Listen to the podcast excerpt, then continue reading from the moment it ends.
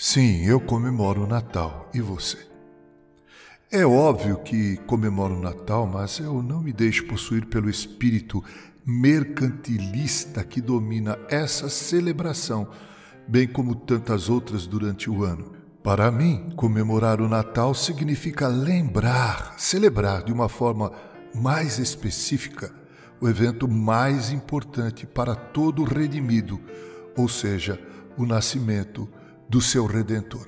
Veja bem, prezado ouvinte, se comemoro com alegria o nascimento de todos aqueles que vivem ao meu redor, por que não comemoraria o nascimento do meu Salvador? Ora, pouco me importa se essa festa nasceu sob o signo pagão. Na verdade, eu nem sabia disso há muitos anos atrás. Pouca diferença faz porque minha perspectiva de celebração é outra. Eu celebro chegada de um menino que nasceu numa humilde estrebaria, numa rude manjedoura, com o filho de Maria e José. Os pagãos andam de metrô e muitos deles criaram o metrô.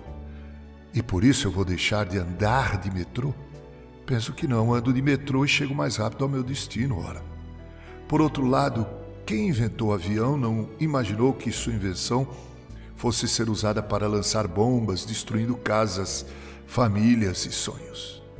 No mês de dezembro, no Natal, eu sempre espero ansiosamente a cantata. Elas são lindas também, mas elas contam ou cantam a mais linda de todas as histórias. No Natal, eu aguardo rever meus entes queridos que às vezes moram longe e a gente poucas vezes se vê durante o ano. Também puderam o Natal a história de um Deus que veio de longe para habitar entre nós, na pessoa de Cristo Jesus. Não estou nem aí para essa questão de símbolos. Eu me recordo de um tal pastor que andou por aqui em São Paulo, uma época. Ele era cheio desses tiques. Fez com que todos jogassem fora suas árvores de Natal e outras coisas. Hoje, hoje ele está aí pelo mundão herege, cheio de problemas. Em minha casa, eu coloco os presentes sob a árvore de Natal.